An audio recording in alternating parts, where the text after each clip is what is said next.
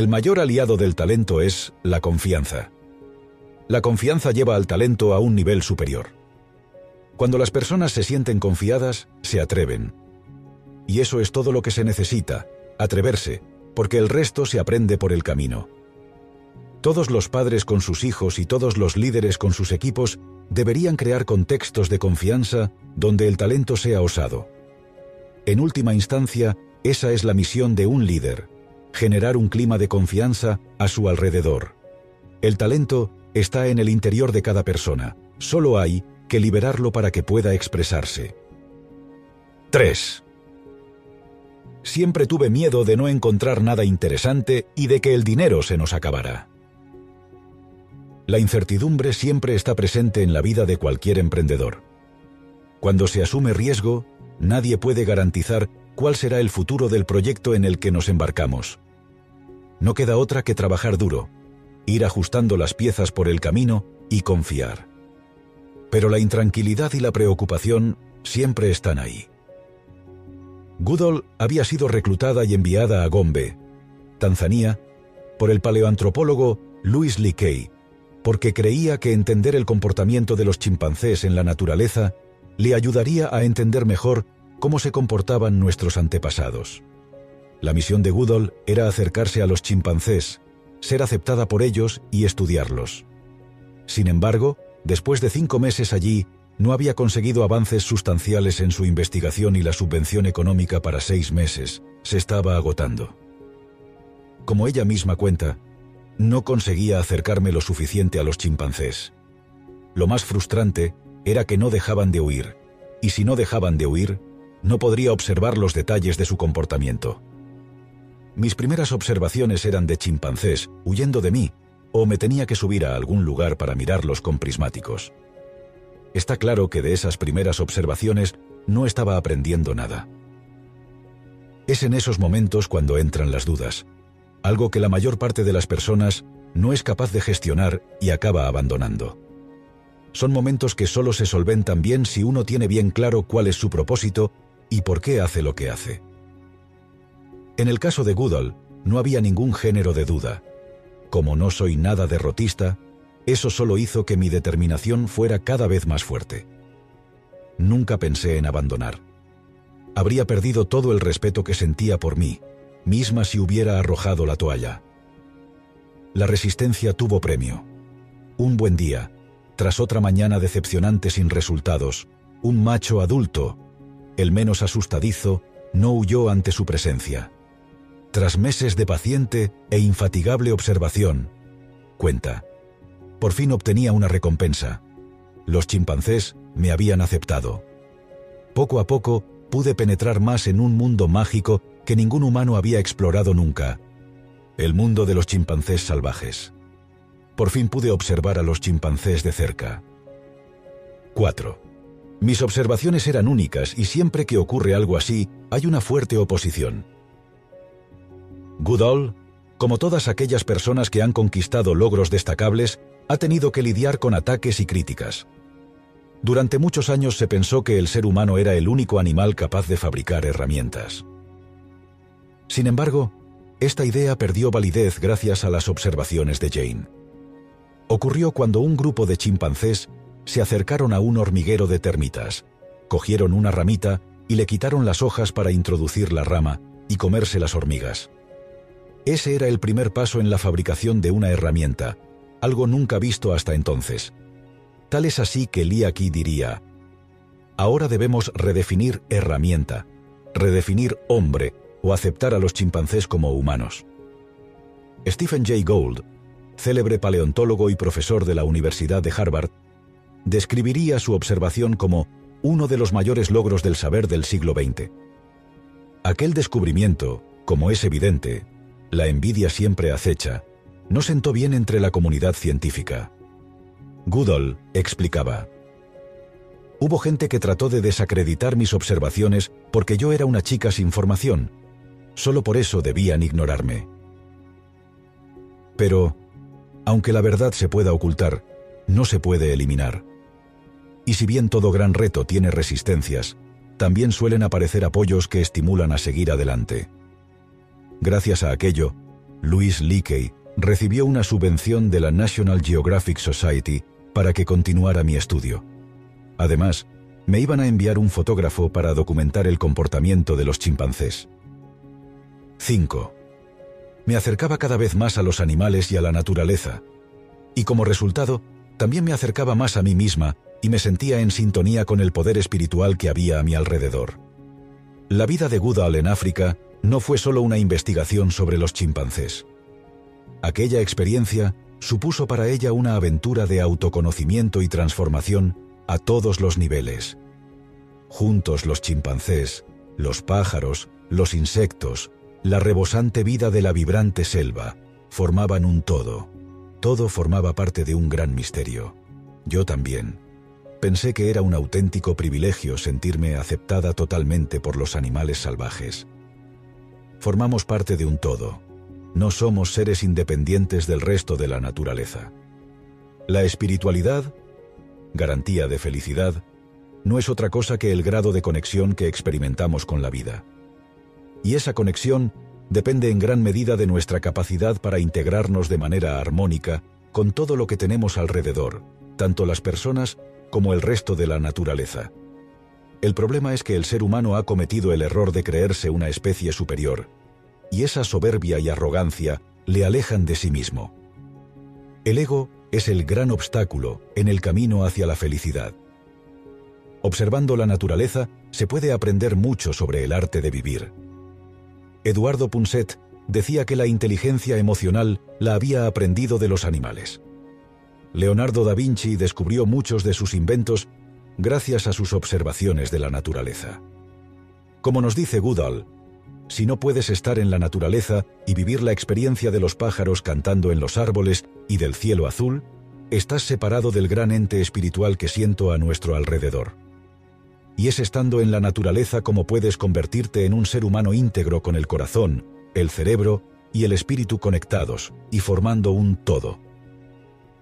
No es casual que muchas personas cuando están estresadas, tristes o bajas de ánimo, escapen a la naturaleza para encontrar tranquilidad equilibrio y paz interior, y así reconectarse con ellas mismas.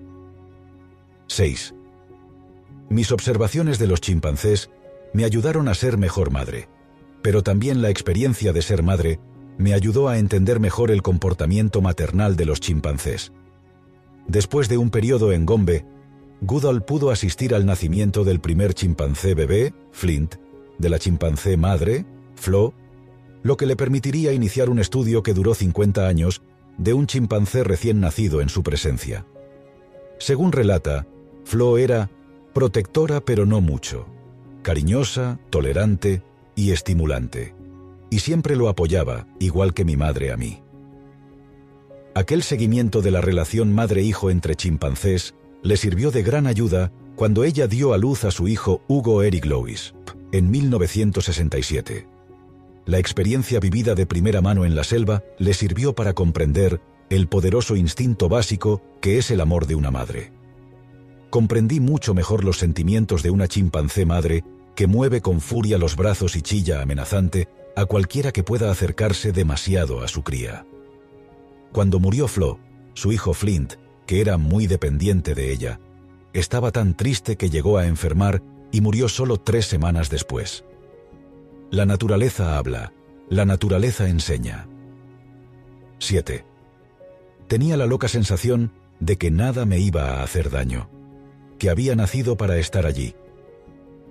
Cuando Goodall llegó a Gombe, solo un par de personas habían tenido un cierto contacto con los chimpancés. A primera vista, todo parecían amenazas, riesgos e insensatez. Estaba fuera de toda lógica que una chica joven, sola y sin formación, se adentrase en plena selva para estudiar aquellos animales salvajes. Pero hay cosas que no se pueden explicar, solo se pueden sentir y entender desde la posición de la persona que lo vive, siente. En muchas entrevistas le han preguntado a Jane Goodall si cuando llegó a la selva no estaba atemorizada y no sentía miedo de ser atacada por los primates. Y siempre contestaba, sentí que mi lugar estaba en esa selva, en ese mundo, había nacido para eso. Todos tenemos miedos. Eso no hay que negarlo. La ausencia de miedo no es valor, La ausencia de miedo es la existencia de algún tipo de daño cerebral.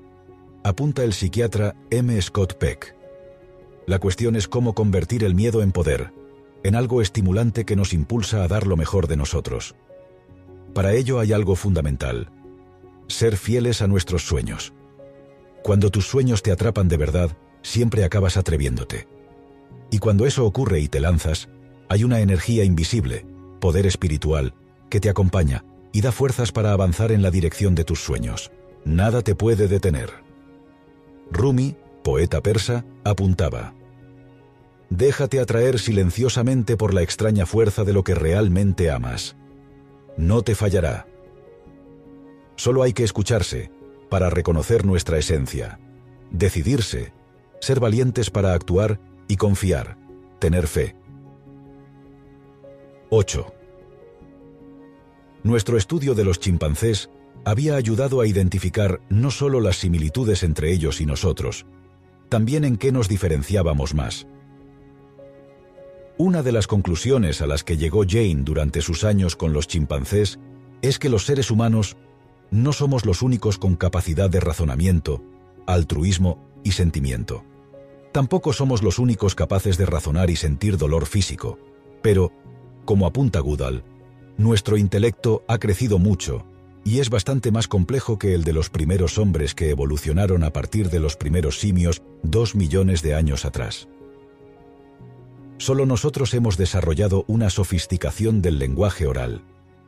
Por primera vez, una especie evolucionada ha podido instruir a los más pequeños sobre objetos y acontecimientos que no estaban presentes y pasar ese conocimiento basado en los éxitos y errores del pasado. Jane nos dice, Gracias al lenguaje podemos cuestionarnos, como ningún otro ser vivo, quiénes somos y por qué estamos aquí. Y ese intelecto tan desarrollado significa claramente que tenemos una responsabilidad de cara a las demás formas de vida del planeta, cuya existencia se ve amenazada por el irresponsable comportamiento del ser humano. Es decir, las especies animales viven en el aquí y ahora, sin hacerse preguntas más allá de la supervivencia. Por este motivo, como apunta Goodall, sabía que los chimpancés estaban desapareciendo por toda África, y ahí es donde me di cuenta de que tenía que concienciar acerca de la difícil situación de los chimpancés de África y del papel que yo tenía que desempeñar a la hora de asegurarme de que la siguiente generación era mejor que la nuestra. Necesitaba comunicar ese mensaje al mundo. Desde ese momento, octubre de 1986, no he estado más de tres semanas en el mismo lugar. Su labor y fervor como activista se centró en la conservación de los chimpancés, motivo que le llevó en 1991 a fundar Roots and Shoots, para concienciar a los jóvenes de todo el mundo a participar en proyectos que fomentan el interés por la fauna, el medio ambiente y las comunidades humanas. 9. Pensé que los chimpancés eran como nosotros, pero más agradables. No tenía ni idea de la brutalidad que podían llegar a demostrar. Me costó bastante asimilar esa idea. Entre los hallazgos que Jane hizo sobre los chimpancés además de comprobar que fabricaban herramientas. También encontramos que no eran vegetarianos como se pensaba, sino omnívoros como los humanos, y que también recurrían a la guerra para solucionar los asuntos. En enero de 1974, con el asesinato de uno de los chimpancés, Godi, se inició un enfrentamiento conocido como la Guerra de los Cuatro Años, entre la comunidad de Casaquela de chimpancés, el principal grupo de estudio en Gombe, y una comunidad más pequeña llamada Cajama, ubicados respectivamente al norte y sur del parque de Gombe. Fueron cuatro años de documentar saqueos, peleas y asesinatos entre ambas facciones, y que se saldó con la aniquilación de la comunidad Cajama y la anexión de su territorio por parte del grupo Casaquela. En ese periodo, un tercio de las muertes de chimpancés machos en Gombe fueron perpetradas por los propios animales. La guerra decía Goodall en un documental de la BBC, solo hizo que los chimpancés se parecieran todavía más a nosotros de lo que se pensaba. Según ella, siempre había pensado que la guerra era un comportamiento puramente humano.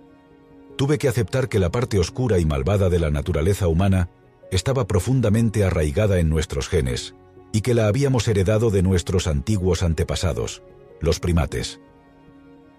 En el ser humano conviven bondad y maldad, y según las circunstancias, puede emerger una u otra versión de la condición humana. En toda persona conviven un lobo y un ángel, y según se alimente uno u otro, así serán los resultados. La clave está en el contexto, entorno. 10. A veces me asustaban algunos animales como los leopardos, pero esa era la vida que había elegido. Me fascinaba tanto que nada podía detenerme. Cualquier alternativa que se precie tiene ventajas e inconvenientes, pero cuando uno está en su lugar en el mundo, todo se hace soportable y hasta disfrutable. La vida funciona por modelos, y no hay ninguno perfecto. Solo existe el modelo que mejor se ajusta a cada persona. Irse a la selva a estudiar los chimpancés puede parecer algo temerario para algunas personas e incluso una pérdida de tiempo. Pero para Jane era lo mejor que le podía pasar, y los miedos eran algo irrelevante para ella. Simplemente no pensaba en ello. Sacarse una oposición puede ser lo mejor que le puede ocurrir a alguien que quiere ser funcionario, mientras que para quien tiene alma de emprendedor, eso representa una cárcel. Convertirse en alto directivo puede ser muy estimulante para algunos, dinero, estatus, viajes y proyectos atractivos. Y para otros la peor alternativa para llevar una vida equilibrada que concilie lo profesional y lo personal. Lo mejor es estar a gusto con uno mismo. Entonces, los sacrificios se convierten en retos, los esfuerzos en placer y los miedos en algo menor.